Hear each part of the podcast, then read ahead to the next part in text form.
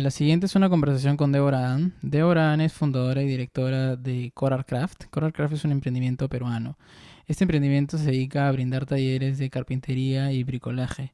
Eh, en el podcast de hoy, Deborah nos cuenta un poco su historia de cómo es que al inicio, muy similar a muchos que no tenemos idea de, de qué hacer, en qué emprender, a qué dedicarnos, eh, es curioso ver cómo ella es que en su propia, en su propia historia es que llega a este este emprendimiento, esto que nace como una curiosidad, como un talento, como un, hobby, que poco a poco empieza a crecer y empieza a dar talleres primero por su cuenta y luego empieza a recibir el apoyo de marcas, empieza a crecer y poco a poco así hasta formar la escuela de bricolaje que hoy en día se llama Coralcraft y que no solamente ahora está en Perú, sino que también están llegando a México. De hecho, ahorita Débora se encuentra en México y está tratando de llevar la marca a un mercado más grande. Eh, así que les cuento un poco la historia hasta aquí. Eh, los invito a ver el episodio completo. Así que nada, espero que lo disfruten y no se olviden de suscribirse y activar la campanita. Muchas gracias.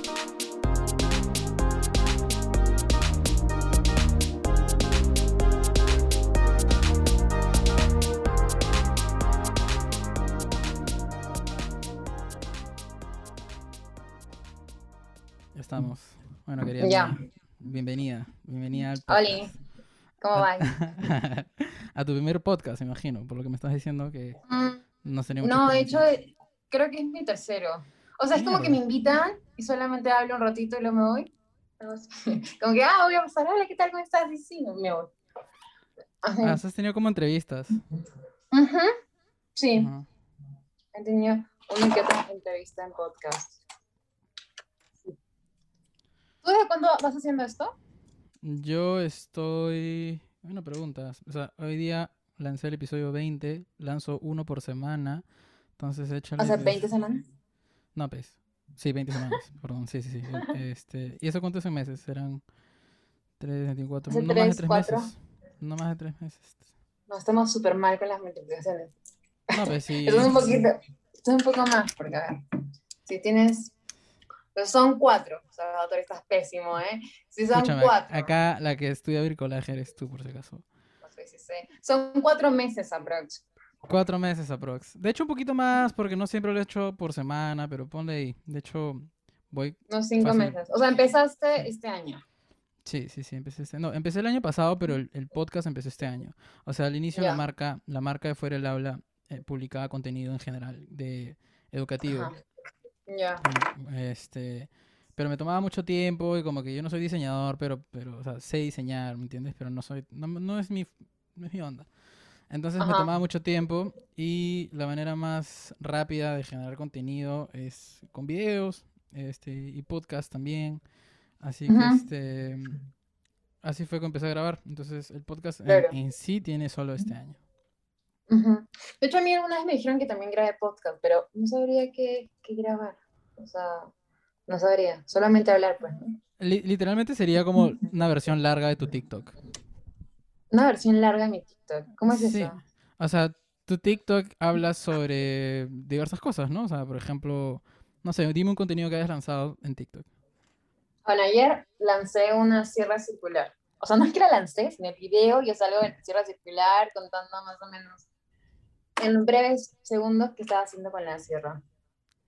Ya, entonces es como una versión larga sobre eso, ¿no? O sea, es como si te grabaras conversando un poco más, más a detalle sobre el tema, más a, más a detalle sobre profundidad. Y es más, es tu espacio personal, entonces puedes hacerlo de la manera que quieras, ¿no? No necesariamente tiene que ser con un formato específico. Puedes grabarte haciendo cosas, este, lo cual que Ujú. sería más, más innovador, porque no, no he visto... Normalmente los podcasts es Gra- solo hablar, Ajá. Pero, o sea, si, si grabas también y se, se, se ve, o sea, es más chévere. O sea, lo dices por tipo hacer videos en YouTube y esas cosas. Sí, o sea, literalmente eso podría ser un Ok. podcast, como un canal Por de ahí está mi editor que no está editando. Puedes poner la computadora, por favor, para editar. ya. Aquí está mi chico que, que vinimos a México. Pero este quiere, supuestamente me va a ayudar a editar. y No sé por qué está viendo su celular. Porque estoy esperando para pedir el shawarma que tengo. hambre. no Pero le pagan al chico, no le pagan.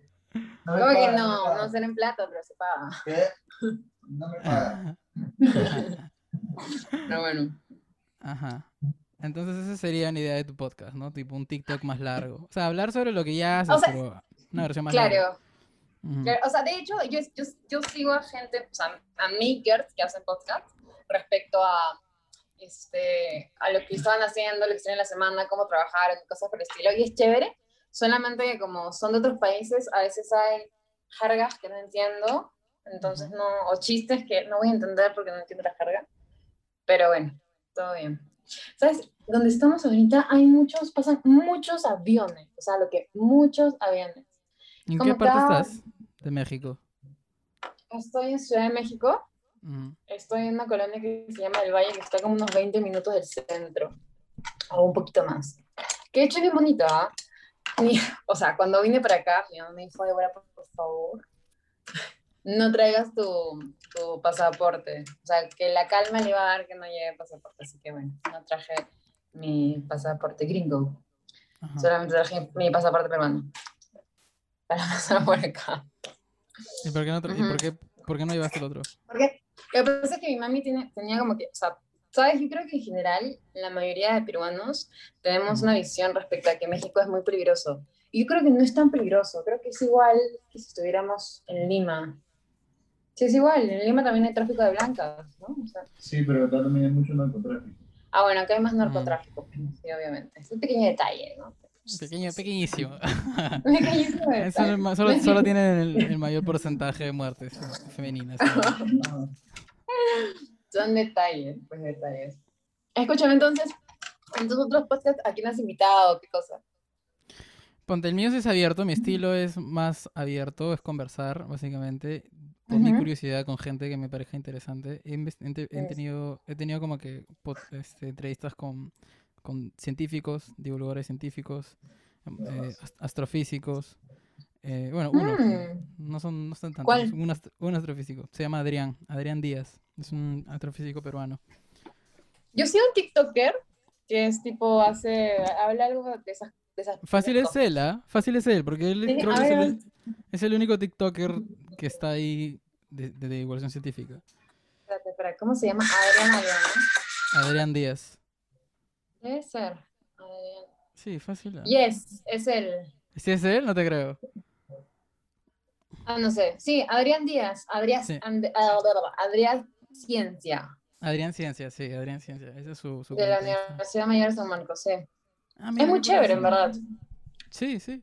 Es mi primer entrevistado. Él es este entrevistado número uno. Con él ¿Y arranqué cómo así lo conociste? Le escribí por, por Instagram. Sí. Ah, De hecho, yo les, yo lo seguía cuando tenía el cabello más largo. Y cuando se cortó Es que- cabello dije, ¿qué hiciste? Es que se vea de puta madre, se, se ve tranqui, se ve honesto, se ve abierto. Entonces le escribí, literal, buenas vibras, me dijo, conversemos. Y literal el primer episodio fue bien chévere. Es más, no es el primer episodio, es el, el episodio cero, yo le llamo, porque era como que un, un episodio que yo estaba haciendo para probar si es que me animaba a hacer podcast. Y con él es que me, me, me animé porque, o sea, literalmente no lo manchaba y hablamos como dos horas y media. Algo me contó de su vida, de, de, su- de sus flacas. O sea, no de sus flacas, pero de, de sus temas con sus flacas, manjas. Hablamos puta, Ajá, de, que, de que ambos fuimos a terapia. ¿Qué? ¿Y dos horas subiste podcast? Sí, sí, sí, sí, sí, me, De- duró dos Mm. horas. Sí, y lo, lo lancé. Mm. La otra chica. Es que siento que me trabo porque estoy hablando y tengo el chicle ahí que está saliendo de mi boca. Gracias. y ahí está. Ay, qué chévere. Qué chévere que hayas entrevistado a varios. ¿No quieres entrevistar a Víctor Hugo? Sería chévere. O sea, tengo un montón de gente que, que todavía no entrevisto, ¿no? Pero sí sería chévere. Ajá. Sí, sería chévere entrevistar. Yo Claro. creo que tanto Víctor Hugo como Fabiola me, me marcaron el colegio, Lucina. Para un antes y un después. Pero tú sabes más de Fabiola. Bueno, sí. ¿Por- ¿Y por qué Mm. Fabiola no antes y un después? O sea, entiendo a Víctor Hugo, pero ¿por qué Fabi? Que Fabi era más, más de redacción, pues, o sea, más, más de... Bueno, yo, yo llevé redacción con ella. Con, con Víctor Hugo llevé... Escúchame, todos llevamos redacción con Fabi. Era la única profe que había redacción. ¿Sí? Y luego Víctor Hugo era, claro, Fabi era redacción para cuarto y quinto, y. Víctor Hugo era gramática. Gramática, pues, ¿no? Lengua, pues. Claro, sí. Sí. Lengua, lengua. Sí, o sea, porque era bien, o sea, Fabi era bien, este, o sea, sabía bastante en realidad, y era bien didáctica. Era bien estricta también. Creo que era lo que necesitaba para esa edad.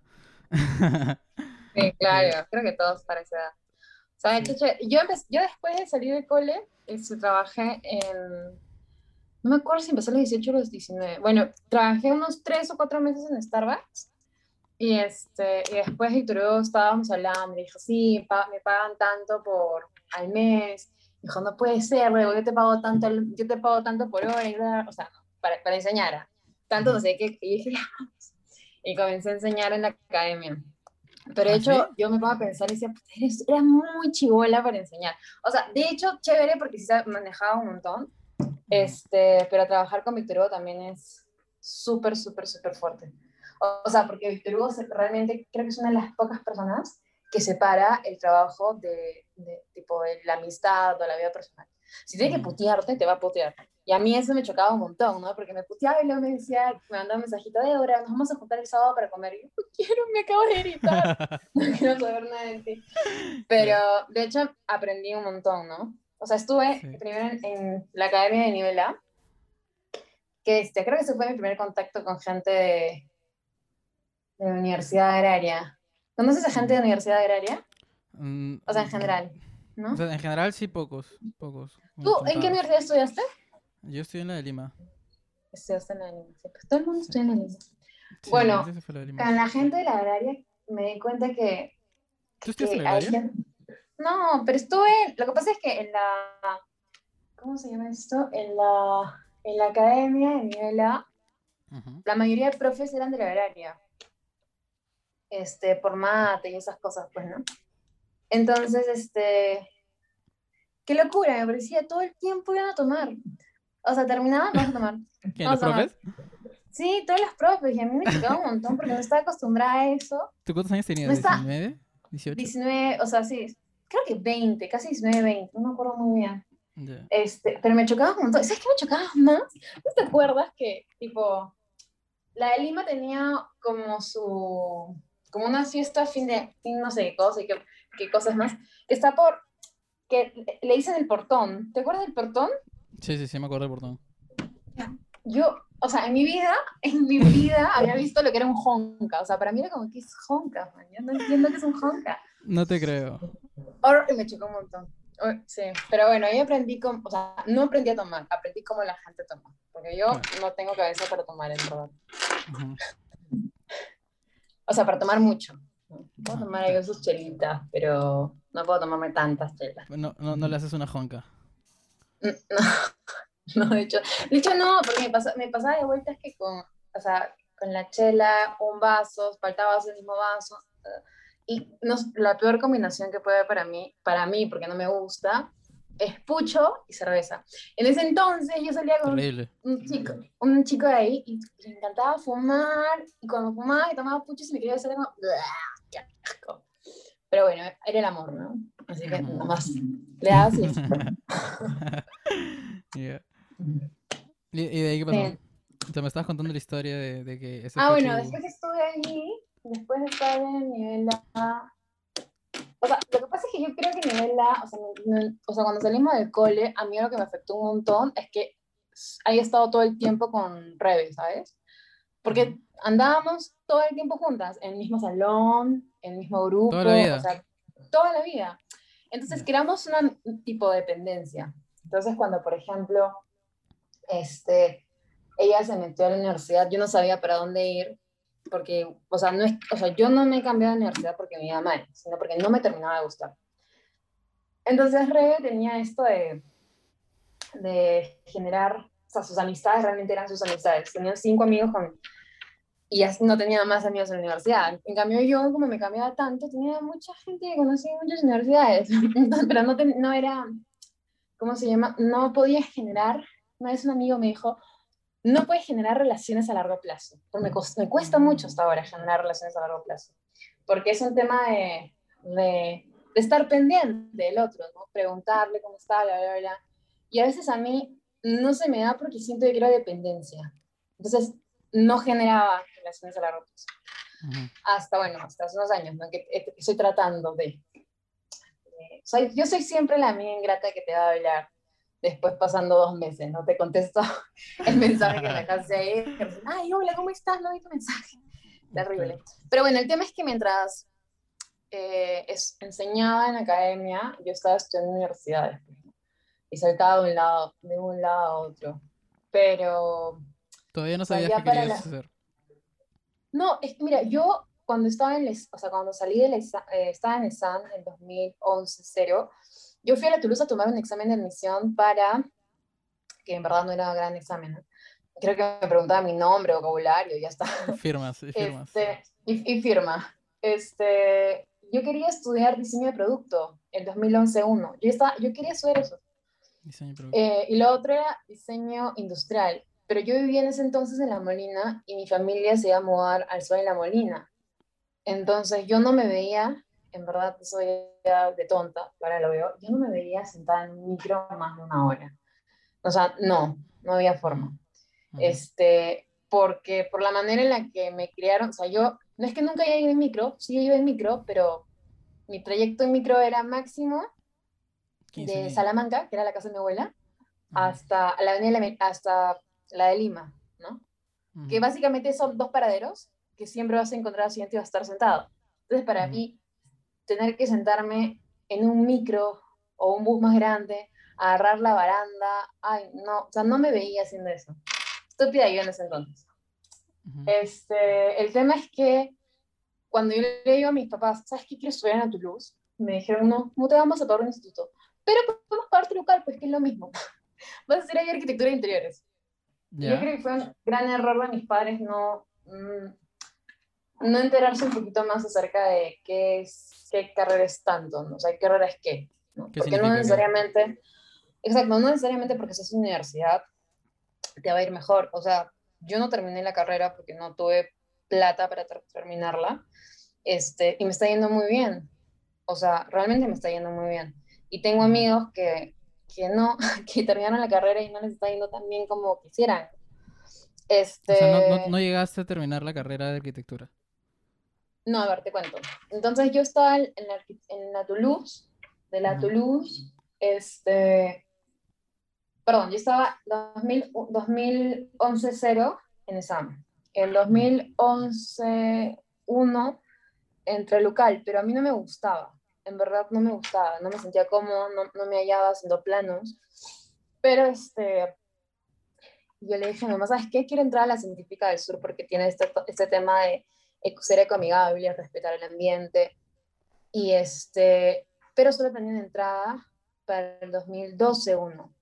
Entonces, si nos ponemos un poquito en el tiempo, tenía 2001, tenía el 2011 uno ya ocupado con la Toulouse, perdón, con local, que al final lo dejé a medias. Y el 2011 2 iba a tener libre. Y en ese entonces mis papás tenían la bendición de tener unos súper trabajos, unos muy buenos trabajos, que mi mamá me dijo, ya pues entra al auxilio un mes y después entras a otra universidad. Así, de las Como probando, como probando. Así como probando, estoy pegando más, a ver cómo te va. Obviamente no me fue bien. Obviamente, en es, que este, ahí fue el primer, el primer examen que di ebria de inglés. Fue muy gracioso. Cuando llegué a mi examen totalmente ebria. Pero este... ¿Cuántos años tenías por ahí? Terrible, en verdad. Tenía 17. 17. Es que yo, es que éramos las más chivolas, pues, porque nosotros nacimos 94 febrero y la mayoría era 94 fin de año, 90, perdón, 93 y 92. ¿O te acuerdas de Bazán? Yo creo que yo creo que he terminado el colegio con 17. Claro, ah, Bazán debe haber terminado con 20 años. O sea. Bazán terminó con 20 años. Qué terrible. Este, pero bueno, entonces, en el proceso este de pasar de universidad a universidad, obviamente me cortaron el caño en cuanto a materiales. O sea, los materiales ya tenía que verlos yo. Entonces, ahí fue donde, bueno, con un montón de cosas yo me mudé a la casa de mi abuela por unos problemas en mi familia. y en ese entonces mis tíos vivían con mi abuela. Mi tía, la hermana de mi mamá, está casada con un inglés, este, que en verdad quiero un montón de mi tío. Y este tío, este, era, enseñaba química en un colegio muy chévere, un tipo de, ay, ¿cómo se llama? Bueno, estos que hablan todo en inglés, fue el nombre. Y, y él me enseñó a usar herramientas. de la manera más sencilla. O sea, yo le decía, quiero hacer esto, y siempre me dejaba medias las cosas como para que yo las termine, no sé. Poner un estante, ah, ya, yo un hueco, entonces el otro. O cortar algo, mira, yo se corto así, se corto así. Entonces, poco a poco me enseño. Y bueno, en las universidades en las que estuve, cuando teníamos que hacer proyectos, yo no tenía, o sea, no tenía la facilidad ni la economía para decir, ah, yo voy a hacer este diseño, voy a buscar a un maestrito para que me lo haga. No, yo lo hacía.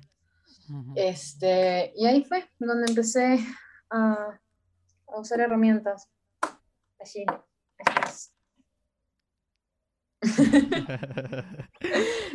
¿Y, cómo, pero, cómo nació? Pero, ¿cómo, cómo, ¿Cómo es que te, tenías estas ganas de hacer cosas en tu casa?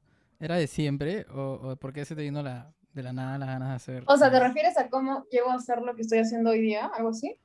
Sí, o sea, porque me dices que tu, tu, tu, tu tío te empezó, te empezó a enseñar un poquito de usar herramientas. Lo que pasa, lo que pasa es que a mí me gusta, es que yo, es que a mí no, yo no puedo, cuando estoy en mi cuarto, si tú, por ejemplo, una vez se vas a mi cuarto, vas a verlo de una manera, pasan cinco meses y lo vas a ver de otra manera porque no puedo tenerlo todo el tiempo en el mismo lugar. Entonces, a cada rato cambio de estantes, cosas por el estilo. Eh, ah, y bueno, eso, ¿no? Ajá. O sea, siempre eh, jugabas con tu cuarto. Sí, de hecho, sí, pues, sí, lo ordenaba. Pero, o sea, realmente cuando, cuando salió el tema este de hacer lo que hoy por hoy hago, fue porque es, o sea, yo regresé a la casa de mis padres yo creo que fue un error regresar a la casa de mis padres, no debí regresar ahí, pero justo estaba con un chico que en verdad era como que me decía, no, Evo, si eres una chica bien, no deberías vivir, no deberías vivir sin tus papás, deberías vivir con tus padres, porque eso son las familias, así que bla, bla, bla. Bueno, me fui a vivir con mis papás. Ya. Y este, y en verdad, yo creo que, eh, o sea, en ese momento mis papás se quedan sin trabajo, yo me quedo, o sea, justo yo o sea, 2000, 2017, 2017-2, este, yo le digo a mi mamá, escúchame, escúchame, no, yo no tengo plata porque para el 2017 yo ya estaba estudiando en ICIL porque quería emprender, pero no tenía idea cómo hacerlo. Entonces en 2017-2... ¿Tú querías emprender? Sí. En 2017-2 no me acuerdo si era segundo o tercer ciclo del ICIL, no me acuerdo muy bien. Bueno, en fin, la cosa es que estaba ahí y le digo a mi mamá, pucha, escúchame, quiero estudiar, pero no tengo plata, así que voy a dejar este ciclo. Y mi mamá, no, no puedes dejarlo, que no sé qué, habla. No dejo el ciclo. Y yo le estoy pagando, o sea, como que lo estaba pagando porque estoy trabajando con mi crew. Y de repente para el último mes es como que, oye, mamá, no puedo dar mis notas, ¿has pagado? Y me dice, no, pensé que ibas a pagar tú. Y yo, qué ser, no sé qué, Y como que pagué la mitad del ciclo que no era mucho, creo que era 4.000 soles, pero yo habré pagado 3.000 o algo así. Bueno, el tema es que me quedé sin trabajo, porque dije, voy a dedicarme a seguir estudiando los siguientes, o sea, el 2018-1, estudiar de lleno. Entonces renuncio al trabajo que tenía con, con BH, ajá, sí, con, sí, creo que era Niebla. Y mis papás justo se quedan sin trabajo. Entonces no sabía muy bien qué hacer. Y este, tipo, durante todo el ciclo, durante los ciclos de ISIL, como te digo, yo tenía muchas, ¿cómo se llama? O sea, tenía muchas amistades, pero por ejemplo, yo tengo amistades por categorías, tipo niveles. Tienes el pata, la persona que, que, que, conoces, pero no es como cuando vas a tener un problema o, te falta un sol, no se lo vas a pedir. Pero está tu amigo, tipo chévere, nivel, yo creo que el pata es nivel 4. Tu amigo chévere, nivel 3 es el que invitas tipo a, a, a una fiesta o a tu cumple o van de juerga, pero ahí nada más. Y luego tienes el amigo número dos, que sí, lo conoces, puedes conocerlo de toda tu vida si quieres, conoces a tu familia y todo, y le hablas de un montón de cosas, pero nunca vas a hablar emocionalmente, ¿sabes? No hay una conexión emocional respecto a, a, a, tu vida. ¿no? Si tienes un problema existencial, no vas a recurrir a ese amigo. Y bueno, luego están los amigos número uno, ¿no? Que son todo. Entonces yo tenía un culo de amigos número tres, número cuatro, un montón. no tenía con quién hablar y con quién contarle mis cosas porque yo creo que en ese tiempo era muy intensa respecto a lo que yo quería. Y no encontraba con quién. Y este, así que tenía varios, no, no diarios, pero bitácoras, en las que escribía un montón, un montón, un montón. Y me acuerdo que hice mi Gantt. ¿Gantt es eso? ¿Cuál es este cuadrito donde pones lo que quieres hacer? No, no, hay un cuadrito Cam- Canvas, ¿puede ser? Eh, Un Descríbelo. cuadro de Canvas. Que es un cuadro que pones como que es- ese es mi producto, este es mi beneficio, es no sé qué cosa. Bueno, en Claro, fin. como un modelo Canvas, algo así. Claro, empecé a hacer modelos Canvas todo el tiempo Ujú. y como que puse mi FODA, tipo fortalezas, oportunidades, de- este, debilidades, amenazas, ¿De quién? ¿De y- quién? ¿De, de ti? de mí, Como per- o sea, de como mí como persona. persona, ¿no? Ok, Ajá, ok. puse los skills. Y, y durante ese tiempo, yo, es- donde, pucha, yo soy bien desordenada para contar mi vida, pero durante ese tiempo, donde estaba, donde estaba este, estudiando en varias universidades, me metí también a, a cursos de capacitación. Me, o sea, me metí a cursos en Sodimac cuando habían un montón de cursos. Eh, me metí a cursos también de, bueno, me metí a un curso de electricidad. No lo terminé, no me Ah, gustó, o sea, sí me gustó, pero todos eran, o sea, eran, eran sencillo. Entonces, de hecho aprendí bastante, pero ya no quise estar más tiempo porque me sentía bastante intimidada porque todos eran no. Imagino. Um, y después, este, bueno, me metí a otros cursos más.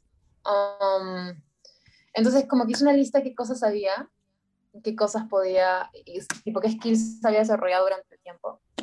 Entonces, mi intención era poder ser este, practicante de diseño, ¿no? Pero te cuento así un poco la indiscreción. Yo con nivel A, cuando trabajaba, yo trabajaba que pues de 8 a 2 y media de la tarde, a lo mucho, de lunes a viernes. Y bueno, al principio de mes no ganaba mucho, porque eran pocos salones, después te iban sumando más salones. Pero, a- o sea, el último, si eran cuatro meses de ciclo, tres meses de ciclo, yo el último ciclo estaba, o sea, estaba generando un recibo por honores de como 3.500 soles. Entonces, para mí era bastante chocante tener que trabajar tipo esclava desde las 9 hasta las 6 para que al final me den un sueldo de 800 soles. Desde mi mente no concebía poder vivir ¿Cómo que, cómo que, cómo que 800 en qué? No enseñando, ¿no? ¿A qué te refieres? No, o sea, si me voy a meter a prácticas. Ah, o ya, sea, cuando práctica de tú te metes diseño. prácticas, claro, y Ajá. tipo para remuneración y empezar a hacer Sí, mi sí, sí. línea de carrera, ¿no? Pero este, decidí que, o sea, iba a empezar a enseñar, ¿no? Entonces, de hecho, fue chévere. Este, primero estuve en la casa de mis papás enseñando, que fue una locura, porque imagínate gente que venía, no sé, de Miraflores hasta el Sol de la Molina, o sea, era loquísimo. Pero tuve gente en la Molina que comenzó a ir. ¿Cómo? entonces ya tenía, para entonces ya tenías entonces bastante experiencia. ah, en uso de herramientas. Sí, tú misma. Sí, o sea, yo siempre soy bien chancona. Entonces, por ejemplo, con el tema de herramientas, como no arroche decirle a un hombre o a alguien que sepa de herramientas, ayúdame, me gusta leer sobre la herramienta. Obviamente que siempre los, los voltajes y esas cosas me las saltaba, pero en sí el uso de la herramienta lo hacía. Y aparte, Ujú. o sea, en el mundo de herramientas hay bastantes capacitaciones, un montón, un montón de capacitaciones. De hecho, este, Sodimac da una capacitación, bueno, daba una capacitación dos veces al año. De hecho, yo iba a hablar en el 2020. Me habían, este, Sí. me habían pedido que hablase. Sí, era súper, um, o sea, a mí me hizo un montón de ilusión porque la convocatoria, o sea, porque a ver, esta, es- esta capacitación se hace en la explanada del Jockey Plaza, es Ujú. súper grande, vienen un montón de marcas y me hacía mucha ilusión poder hablar yo de mi emprendimiento, de cómo crecí y todo eso. Ujú. Bueno, pues, pero cuando comencé a trabajar con las herramientas, este, yo solamente enseñaba a trabajar con una herramienta rotativa. Y ya poco a poco empecé a trabajar con más herramientas. Sobre todo porque no tenía las herramientas. Entonces, ¿de qué te sirve tú enseñar, no sé, utilizar una que no herramienta si no la tienes? O si tienes más alumnos, imagínate, podían dar cuatro alumnos, por eso tengo una caladora. Entonces, ¿cómo voy a hacer que los cuatro corten al unísono? No? O sea, se complica un montón. A todo esto, Eh, a, a todo esto, perdón que te interrumpa, más o menos en, en el tiempo que me estás contando, ¿cuándo nace Coralcraft como tal? En verdad nace en 2016. Estaba con un amigo 2016. conversando, 2016, estaba con un amigo conversando respecto al emprendimiento, no sé qué, y él había empre- emprendido con su, una marca de polos que de hecho le va súper bien. Y me dijo, sí, ¿qué haces esto? ¿Qué tipo, por qué no emprendes? Y yo, no, me da roche, no quiero emprender, me da cositas. Pero busqué un hombre que de hecho no viene de decorar lo que yo, o sea, ¿sabes? Se llama Coral Craft, pero no viene Sí. de decorar, solamente que ya, bueno, no voy a contar nada. Lo que pasa es que, o sea, a mí me gusta mucho la etimología de la palabra, o sea, todas las palabras tienen raíces, entonces me gusta mucho Ujú. eso. Este, entonces, eh, cuando yo estaba, cuando estaba buscando un nombre, lo que hice fue tipo una lluvia de ideas de los nombres que, que sim- o sea, simbolizan algo dentro del rubro en el que estoy, tipo cortar, armar, no sé, este, decorar y cosas por el estilo. Y todas tenían tipo, o sea, todos son adver, este, adverbios, pues, ¿no? Perdón, verboides, verboides, Verboides. porque todos terminan en ar. Entonces dije, quiero un verboide dentro de lo que estoy haciendo, ¿no? Y bueno, le puse CO porque quería que sea como CC. Este, ¿Cómo, cómo? y- ¿Le pusiste qué? o sea, lo que, lo que pasa es que, o sea, yo quería un nombre que tipo se pareciera a Crate and Barrel. No sé si has escuchado Crate and Barrel. La marca, sí. Es súper linda. Ajá. Y en mi casa hay varias cosas de eso. Cuando yo empecé a hacer tipo mis manualidades, mis manualidades mi mamá siempre una espesa, ¿no? Y las veía y me decía, ay, qué lindo, pero en Barrel, en, en and Barrel lo hacen de otra forma y queda mejor, ¿no? Y and Barrel, y llegabas a and Barrel. Entonces yo quería un nombre que sea tipo diferente, que también Ajá. quiera decir que, que como que es, ¿no? Y ya bueno, le puse Coral Craft. Pero hoy en día creo que es un problema que haya puesto Coral, porque no mucha gente respeta la R. Entonces, ¿Me dicen cuando Cora? hablas, le dice Cora, y que yo soy Cora. Ah, así Cora, Ajá. sí. Ah, Sí, entonces pero- corar, corar es una palabra inventada, es un verboide inventado. Yes, yes. Sí, cual. maestra, maestra. inventada. No sé, o sea, de hecho, una vez hice una juerga con Rodrigo Núñez por ahí en 2018. ¿Te acuerdas de Rodrigo Núñez? Sí, sí, sí, claro. Era 2018 o 2019, estaba en la casa de Peñaranda por, por Chacarilla, Ujú. que de hecho no me iba a animar a ir porque eran tipo las once y media de la noche y me dice, anda acá, y no sé qué, la, la. Hay un montón de gente de la promo y en mi cabeza, ¿por qué gente de la promo voy? Voy, no había gente de la, nuestra promo, era La- gente de una promo menor. Ah, ya, ok, ok. No, era, no, es que era una gente, es que era otra gente. Ajá, ajá. Y este, comenzamos a hablar. Peñaranda había estudiado música, entonces estaba con su gente ahí, tipo, y, y ahí, pues, ¿no? Y sus músicas, y pues, y yo estaba hablando con, con, con este. Lo que pasa es que digo sus músicos porque, o sea, fin, no, no vamos a hablar nada porque está grabado y no voy a decir nada. No, no te funes, no te Este, funes. Ya. Entonces, este, yo, yo, o sea, yo no fumo nada. Entonces, como yo no fumo nada, no me gusta compartir con gente que fuma, sea lo que sea. Entonces me fui por un lado, me fui por un lado, y estaba ahí Rodrigo Núñez y comenzamos a hablar de lo que estaba haciendo, no sé qué. Y me dijo, pero ¿por qué no? O sea, creo que Rodrigo tenía la idea de que yo había copiado la marca, algo así. Pero bueno, nada, me fui por la tangente. ¿En qué estábamos? Ah, estaba- me, me estabas contando, o sea, yo te he dicho, entonces inventaste la palabra verboide, corar. Yes. Y no sé me estabas contando la historia de, de Núñez y una fiesta. Ah, por el tema de que él tampoco entendía la palabra. Mm, Y hasta ahora la gente no sabe, o sea, no piensan, es más, yo pensaba que era algo como que de coral, este, corales, algo así. Ya. Tenía que. Ya. Sorry. Lo que pasa es que me, aca- me acaba de hablar Kevin Obradovich. ¿Te acuerdas de él? Sí, claro. Le acabo de mandar una foto de que estoy hablando contigo. Le hablaba hace poco también a, a, a Kevin. ¿Sí? Más Sí. o menos, más o menos, hace unos meses. Sí. Creo que se va a ir de- del país. ¿Ah, sí? ¿Estados Unidos? Para. Sí. No, él siempre quiso irse, Mm, creo. Sí, siempre... No voy a decir más. Para. Sí. Ajá. No. Ya, eso. Ya, entonces, ¿qué pasó luego de fundar tu, tu empresa en el 2016? Cuando estabas ahí pensando en que Ah, no, no, no, solamente, sola- o sea, no, nunca, o sea, no la constituí ni nada, solamente puse el nombre, Ujú. este, compré, compré un, un dominio, le hice la página web y la dejé allí, no volví a hacer más, no volví absolutamente a hacer nada, hasta el 2017, hasta fines de 2017, donde yo estaba, bueno, trabajando con las herramientas, mi mejor amiga y Rey me habían dicho como para que me graben y no me tome fotos para, la- para lo que estaba haciendo. y me daba mucho roche, o sea, de hecho siempre me dio mucho roche salir en la, como que en la, sea, en foto ahora puedo, pero igual, ajá, me da un poco de Mm. roche. Este, y en 2017, octubre, me habla un amigo, bueno, más amigo de Rebe que mío, pero me habla y me dice, este, si yo utilizaba una marca, es una marca de herramientas rotativas. Y yo dije, ah, sí, sí utilizo, no sé qué. Ay, bravazo, vente aquí para que puedas ver.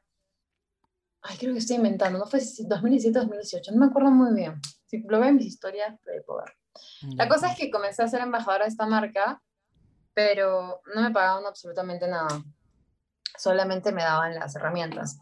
Pero aprendí muchísimo porque tuve la oportunidad de ir a capacitaciones con ellos, a capacitar, a enseñar. Y aprendí un montón, un montón de ellos, sobre todo la gente que, que los rodeaba, ¿no? Este, y, y después poco a poco como eh, puse, o sea, ya tenía la escuela, la, la alquilé un lugar, o sea, lo alquilé por horas, que de hecho también... Estabas al inicio, montón. estabas al inicio en tu casa, ¿no? Ahí tenía, ahí hacías Ujú. los talleres. Sí, pero sí, pero mi mamá no, no quería que los talleres dentro de la casa, tipo en la terraza bonita, sino en la cochera, donde no había ni techo. Me dijo, te doy este espacio, si quieres, haz las clases acá. De hecho, mis papás nunca, o sea, en verdad nunca me apoyaron al principio, en verdad, nunca. Eh, y puse, bueno, compré mi toldo, ay, me acuerdo haber comprado mis cuatro sillas, una Qué mesita. chévere. Sí, de hecho tengo recuerdos muy feeling. bonitos de eso, sí. Sí, mi mamá de hecho rompió el toldo el, el año pasado, pero bueno, no importa. Mm. Este, ¿Cómo ya, así fue, cómo eso. fue, cómo así fue creciendo Corelcraft a, a lo que es hoy en día? O sea, ¿cuándo fue que, que empezaste ya a ver el salto de lo que estabas haciendo a, a lo que Mm, hoy en día ya es? no, no sabría decirte exactamente cuándo fue. Sea, ¿cómo Eh, se ha acumulado? Lo que pasa es que dentro de, de- de todo el crecimiento, yo creo que más llamó la atención cuando empecé a enseñar, ¿sabes? Cuando empecé a hacer tipo escuela y la gente iba y utilizaba las herramientas ¿Qué y se pasaba... y- ¿Mm? Antes Antes solamente subía fotos, o sea, fotos de lo que estaba haciendo, pero cuando Ah, empecé a enseñar, como que la gente empezó a ver.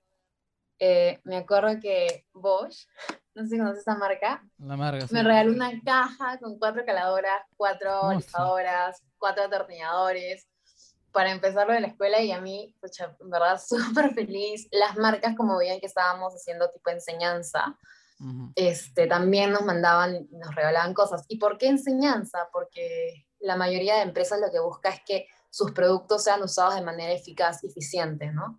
Porque Mm. si tienes un cliente que quizás no utiliza de la manera correcta, ¿no? Imagínate, pues, ayudín, en vez de poner un- una gotita, pone un tremendo gotón y al final va a decir que el producto no le rinde, pero realmente no, no le rinde porque no sabe cómo usarlo. Ajá.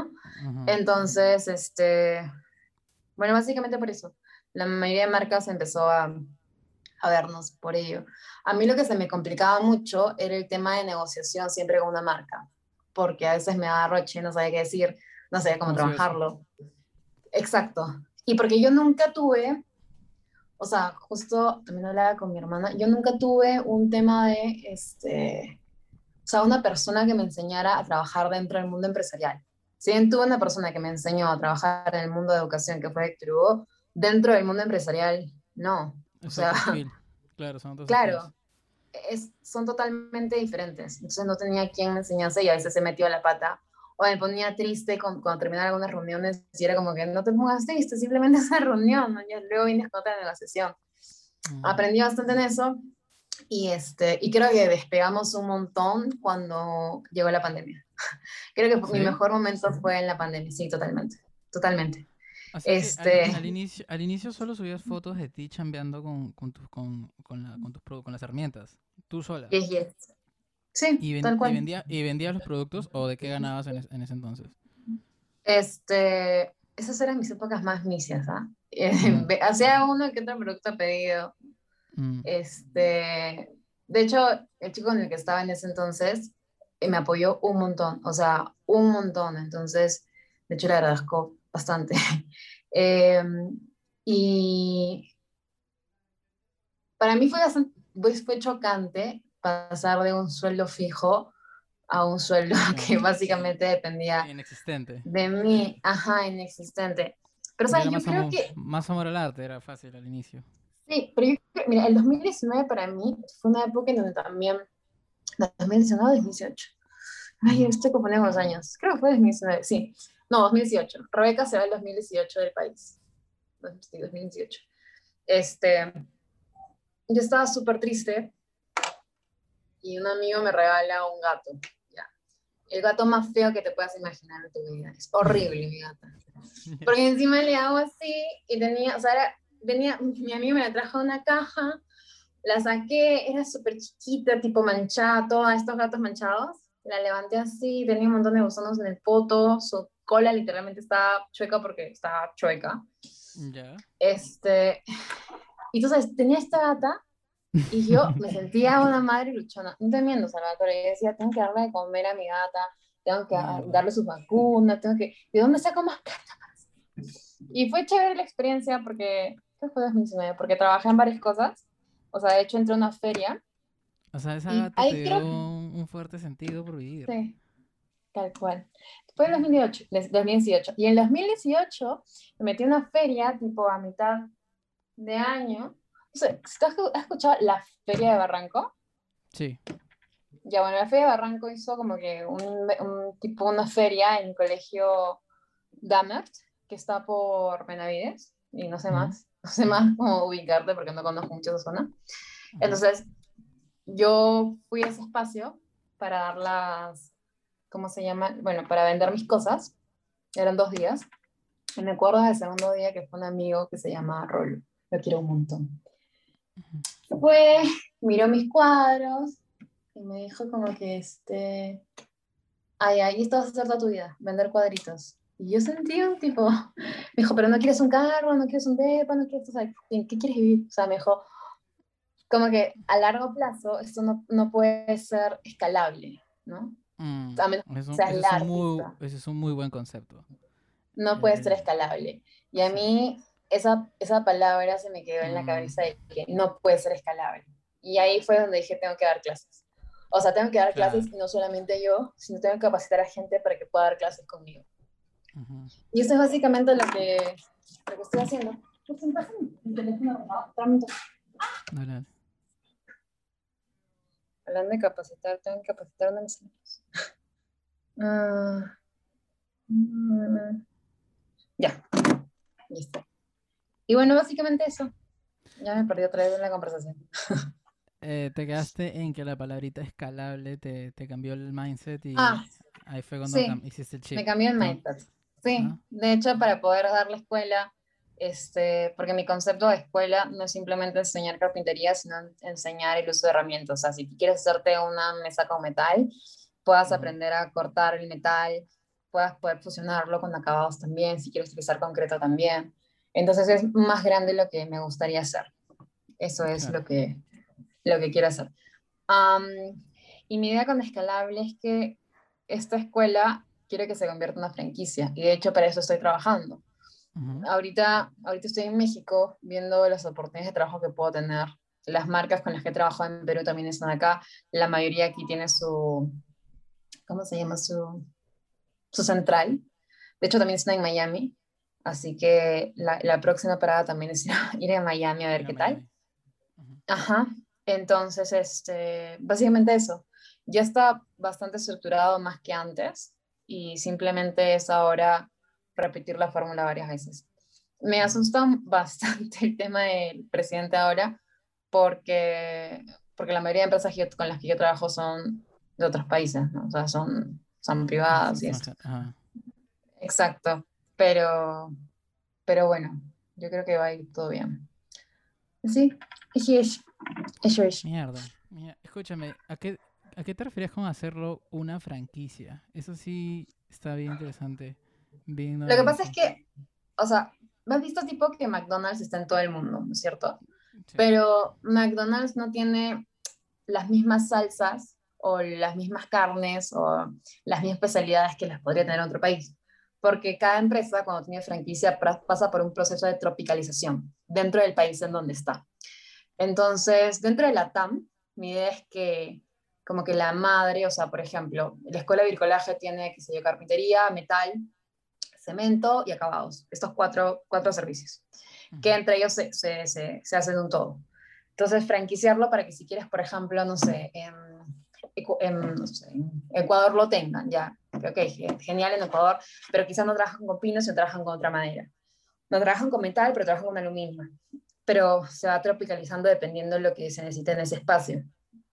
Y como yo no voy a estar en todos los lugares, básicamente franquiciarlo para que las personas que digan, pucha, yo quiero emprender y quiero tener una escuela, pero si ya tienes la fórmula que yo te doy, es más sencillo poder trabajarlo. Entonces... ¿Qué, es lo, que estás franquiciando ahí? Lo que quisiera es la escuela como tal, o sea, la, la, estructura de la escuela. La marca uh Craft como, como, como Exacto. Ajá, tal cual, como escuela. Entonces, de hecho existe, un modelo de negocio existe, en, en Estados Unidos hay una, hay una, tipo una escuela de manualidades que se llama AR Workshop, que hacen exactamente lo mismo, están en todo el país y son franquiciados. Entonces la idea es poder franquiciar. Ahora, pero para franquiciar hay un montón de steps que tienes que tener en cuenta. Entonces, por ahora, lo que yo deseo es, por ejemplo, ahora que estoy en México, acá alquilar una casa, acá también tener las casas, las clases, y poco a poco que se vaya moviendo de un lado a otro hasta tener el dinero suficiente para franquiciarlo y comenzar a, a trabajarlo. De hecho, en mayo hablé con mi padre que trabaja conmigo para poder este, contratar inversionistas. Contratar, no, perdón, ofrecer el proyecto a inversionistas. y, y, bueno, en eso estamos, armándolo bien para poder ofrecerlo.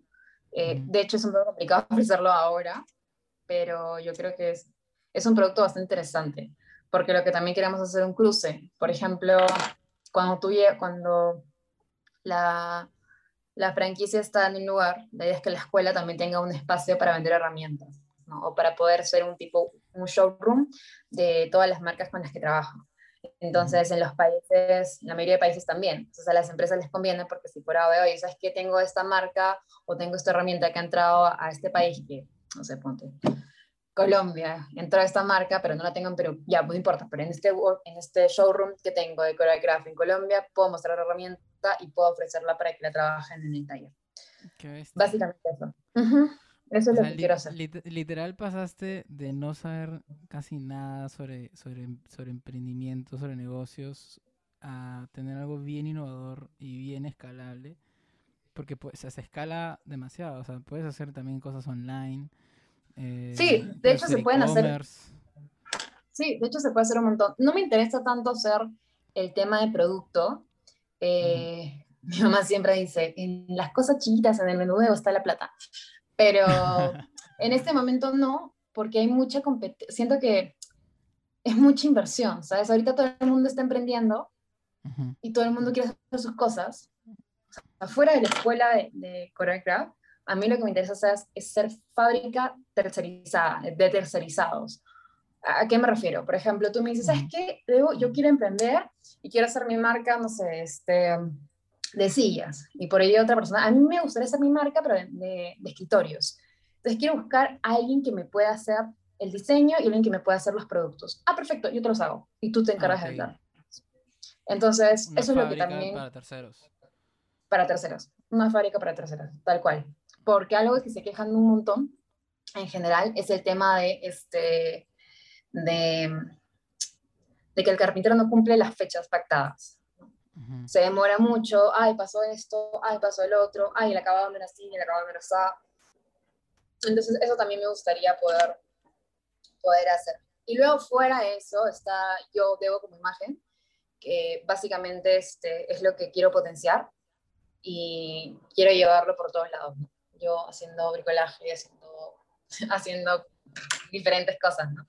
Tanto en Perú como se puede ir a todos los, los países. ¿Quieres? Sí, entonces eso básicamente, entonces, sin querer, después de esa hermosa conversación de que tengo que hacerlo escalable, salieron tres líneas de negocio que estamos trabajando poco a poco. Me imagino que no ha sido así instantáneo, o sea, te ha tomado tiempo llegar hasta esa idea. Ah, no, sí, me ha tomado un montón de tiempo, este, y también me ha tomado un montón de, o sea, me, me golpeó la parte, o sea, en verdad ha sido bien tri- triste en algunos aspectos porque en pandemia yo simplemente dije, no sé qué hacer, no sé qué hacer. Y se dio la oportunidad de dar clases online, seguir trabajando en eso. Entonces, no, básicamente es lo que ahorita estoy haciendo. Eh, ahora tengo que ir a Lima para ordenar algunas cosas. Quiero quedarme lo que, más, lo que pueda acá en, en México, pero tengo que ir a Lima a capacitar a los profes y todo, y todo ese, todos esos detalles. O sea, ahorita tienes un equipo que, que, que es, Sí. parte, parte de Choreograph, que son los... Ah, sí, no, no estoy sola. O sea, fuera de los profes tengo un equipo. O sea, tengo alguien que diseña, tengo alguien que ve ventas, tengo alguien que ve la página web, tengo alguien que ve tipo contabilidad, otro de que tipo administración. Después este, tengo los profes. Eh, entonces sí, en realidad va bien. O sea, no- eh, igual yo siento que podría ir mejor, pero por ahora va bien. Y bueno, lo otro que quiero hacer es hacer YouTube. Yo sé que no es rentable en este momento porque antes sí se ganaba por YouTube y los clics, pero a mí lo que me importa es que se pueda ver, ¿no? Claro. Este, generar visualizaciones y cosas por el estilo. Me han dicho que Twitch también se puede realizar, pero no sé cómo se utiliza Twitch. Y creo que es una plataforma que no está muy utilizada en Perú. En México sí, así que sí me conviene saber cómo utilizarla. Pero bueno, ahí vamos. Qué buenas ideas. ¿Y, y por qué, ¿Y por qué quieres estar en YouTube? Por la parte de la- del apalancamiento, o sea, para llegar a más personas. Eh, sí, y porque puedo mostrar más cosas, ¿no? O sea, puedo tener un video más largo, ¿no? Mm. Y básicamente por eso. Incluso se me ocurre algo que no es fácil, ya, se te- ya lo has escuchado antes, pero cae a pelo en tu, en tu, en tu nicho, que es el marketing de afiliados. ¿Has escuchado sobre eso? Cuéntame un poquito el marketing de afiliados. Marketing de afiliados es un tipo de servicio que tienes con una empresa que te, Ah, te da una comisión por las ventas que tú promuevas a través de tus canales. O sea, por ejemplo, la típica es justo YouTube. Cuando la gente que tiene canales de YouTube bien nichos, por ejemplo, imagínate que hablas sobre este computadoras. eh, Es un man que Ujú. hablas acá rato sobre computadoras y electrodomésticos. Y como eres un referente sobre el tema, la gente recurre a ti para comprar eh, o para guiar su compra y a veces tú en los videos dices por si acaso, de- dejo el link en Amazon por si quieren comprarlo y este y por cada venta de Amazon que hagas, Amazon te da automáticamente un, un porcentaje. Sí, de hecho eso lo tenemos en, o sea, trabajamos con varias marcas, tenemos algunas marcas que nos pagan por hacerles menciones y cosas por el estilo en Instagram. Tenemos ahorita, trabajamos con una distribuidora en la cual por nuestro link, o sea, por nuestro código, tipo tienes un descuento. Este, pero sí, de hecho es una de las razones por las cuales queremos, porque a, a veces en el video corto de TikTok en el video corto de Instagram no se puede ver realmente la función del uso de la herramienta, ¿no? Entonces, básicamente por eso. Sí, Ujú. sí, sí, sí, sí. Ahí, ahí, y creo que se puede hacer bastante pasta, sobre todo en YouTube con... con Sí, no, se puede de- hacer un montón, un montón de cosas. Sí. Entonces, básicamente por eso estoy como que así media cabezona. Y ahí mi me estoy dando a editar la, el video. Yo creo que me estoy ganando. Qué monstruo. O sea, pero ha sido súper, súper explosivo. Entonces, si el 2019 no sabías qué hacer y ahorita estás así, 2018. o sea, sí, ha sido súper 2000 rápido. Sí. Sí, sí, sí. Este. La vez pasada estaba escuchando que, o sea, perdón, leí eh, que la mayoría de millennials tiende a frustrarse muy rápido porque no tienen en consideración factor tiempo. A ver, me explico. Para nosotros, crecer debería ser instantáneo, pero no es así. O sea, la mayoría de grandes recién han encontrado la serenidad o grandeza a partir de los 34, 35, ¿no? Sí, Y- justo también veía que, o sea, nosotros somos la generación que más estudios tiene, bueno, yo no, pero ustedes son la generación que más estudios tienen, este, han sido más capacitados. Hay mucho, tengo, por ejemplo, tengo varios amigos que tienen maestría ahorita en Lima y no tienen trabajo, Ya. este, y las oportunidades no están, ¿no? O sea, mi abuela se casó a los 25 y a la edad que yo tengo que tenía dos hijas y una casa, una casa. y ahorita solo tengo, no, no tengo nada, pero tengo un carro y un gato. Pero este, ¿Es el mismo gato que, bueno. que, que tenías hace años? Sí, sí, sí, esa, esa misma gata. de hecho ya me debe estar odiando porque no la veo hace como tres semanas. Um, ¿La la así- Perú? sí, con mi abuela. Sí, sí, mi, abu- mi abuela, la gata y yo hacemos un excelente match. En verdad nos adoramos, nos amamos, nos queremos. Nos va muy bien a las tres. Mierda. Pero es cierto lo que dices sobre lo de los millennials, que son como que una frustración más rápida por no querer las cosas más rápido. Y sabes que siento que es por las redes sociales.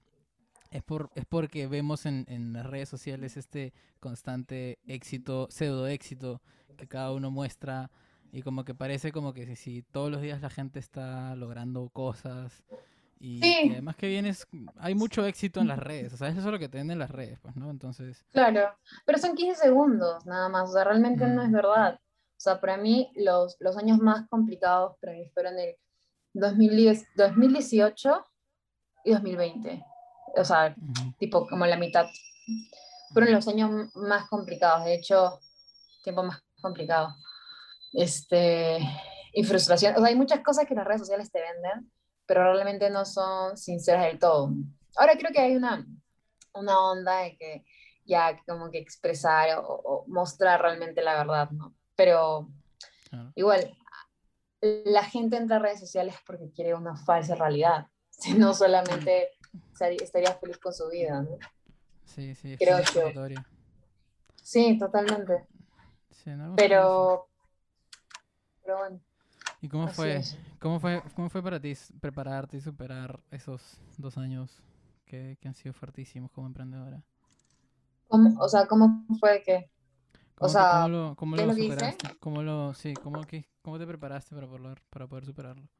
O sea, no sé si exactamente me haya preparado, simplemente, simplemente soy, soy terca. O sea, persevero mucho en algo, aunque quizás no, no salga al principio. Obviamente, si ya me doy cuenta que no da frutos, pues ya me voy, ¿no?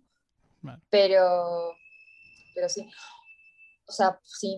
Yo creo que lo compensé, ¿sabes? Tipo, con mi vida profesional, siempre he tratado de ser bastante estricta y bastante, o sea, tener, decir ya del punto, A, del punto A me voy al B y vamos a tratar de que sea así y estos son los otros planes si es que no se da, pero esto es lo que voy a hacer.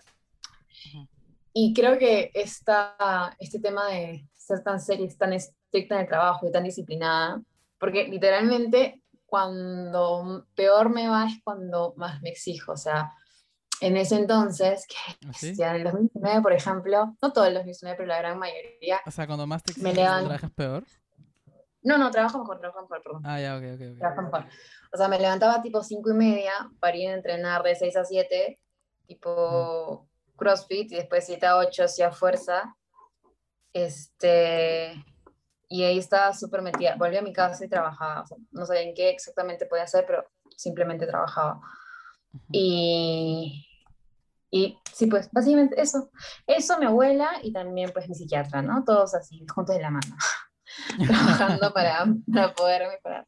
Yo creo que al final no es tanto como un... O sea, porque lo que a mí me funciona no te va a funcionar a ti. O sea, definitivamente, ni, ni siquiera a mi hermana.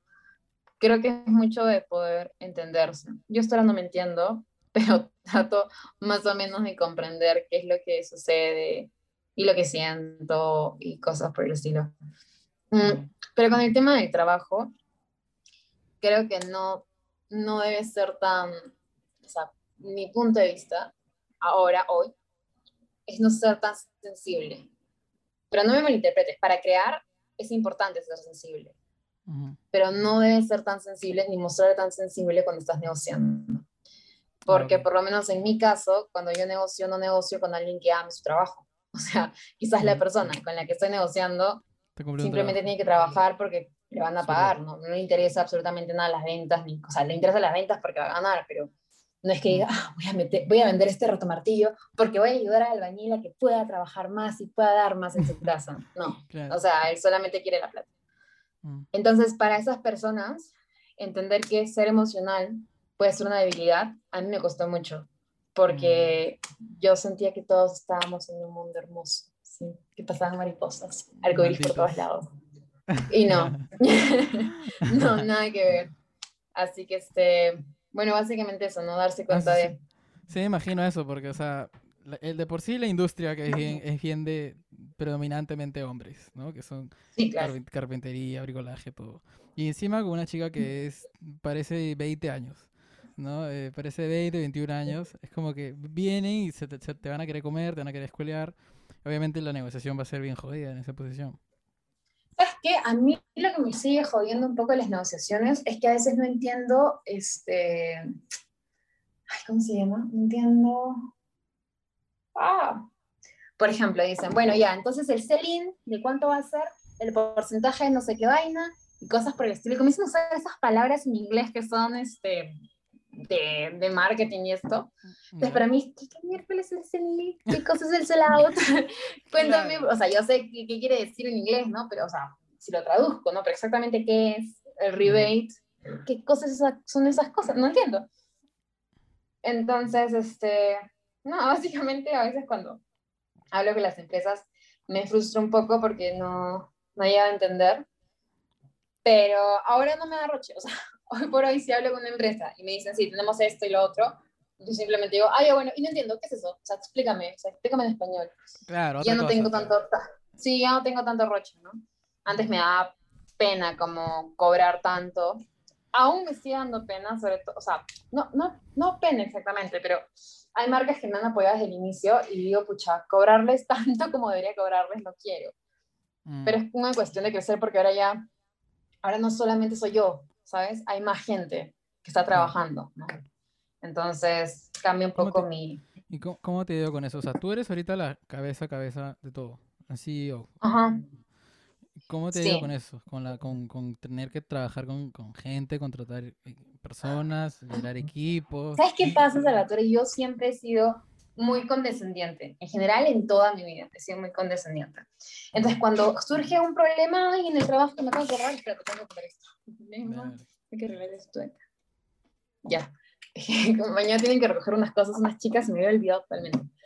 Mm, Entonces, cuando surge un problema en el trabajo, y, y a mí me fastidia, me enerva, no sé, imagínate. Teníamos que hacer unos cuadros blancos y por ahí la persona encargada lo, lo pintó mal porque le dio flojera y es como, hemos perdido un día más y yo me molesto y todo, pero le digo, ay, no te preocupes, podemos tener un día más, no te preocupes, son cosas que pasan.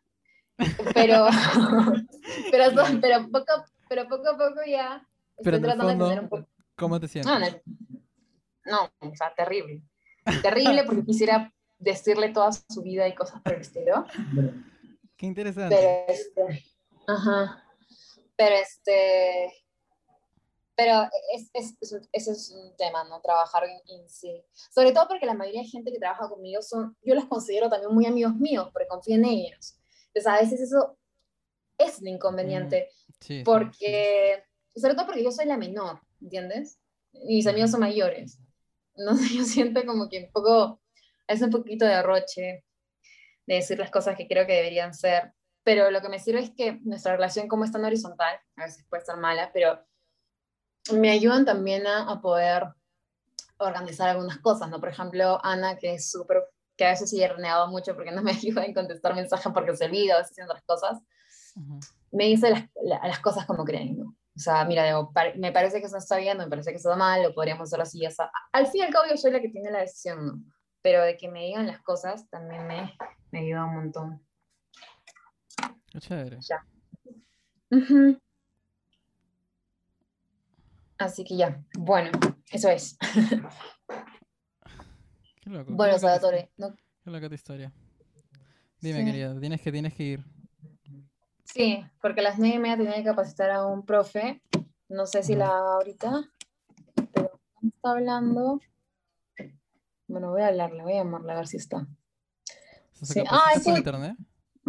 O sea, tengo que, ahorita estoy en, estoy en otro país.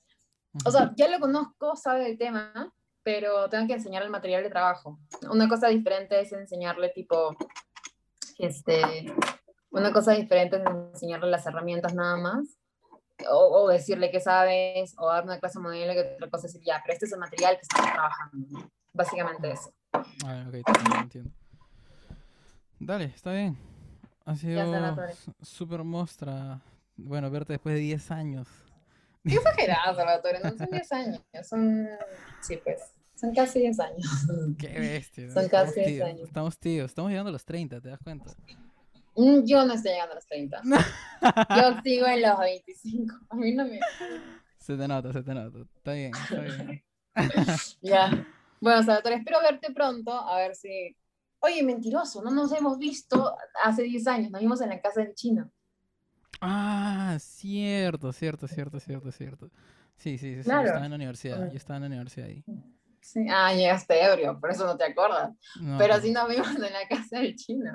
Y ahí Sí, sí, sí, claro. Todos estaban tomando, sí me acuerdo. Todos eran muy amigos, todos empezaron a abrazarse de un momento a otro. Yo esas fotos Así es, y así es. y yo, yo en mi vida me hubiese, o sea, no porque no lo quiera y nada por el estilo, pero mi amistad con Nadine no era nada cercana, o sea, un- y de repente encuentro una foto abrazada con Es chévere, sería chévere vol- vol- volvernos a ver a la gente en el colegio. Amiguita, no te quito más tiempo. Muchas gracias por tu tiempo. Espero que la sigas rompiendo y espero verte Sí. pronto también. Ok, besito. Cuídate. Chao, Chao, chao. chao.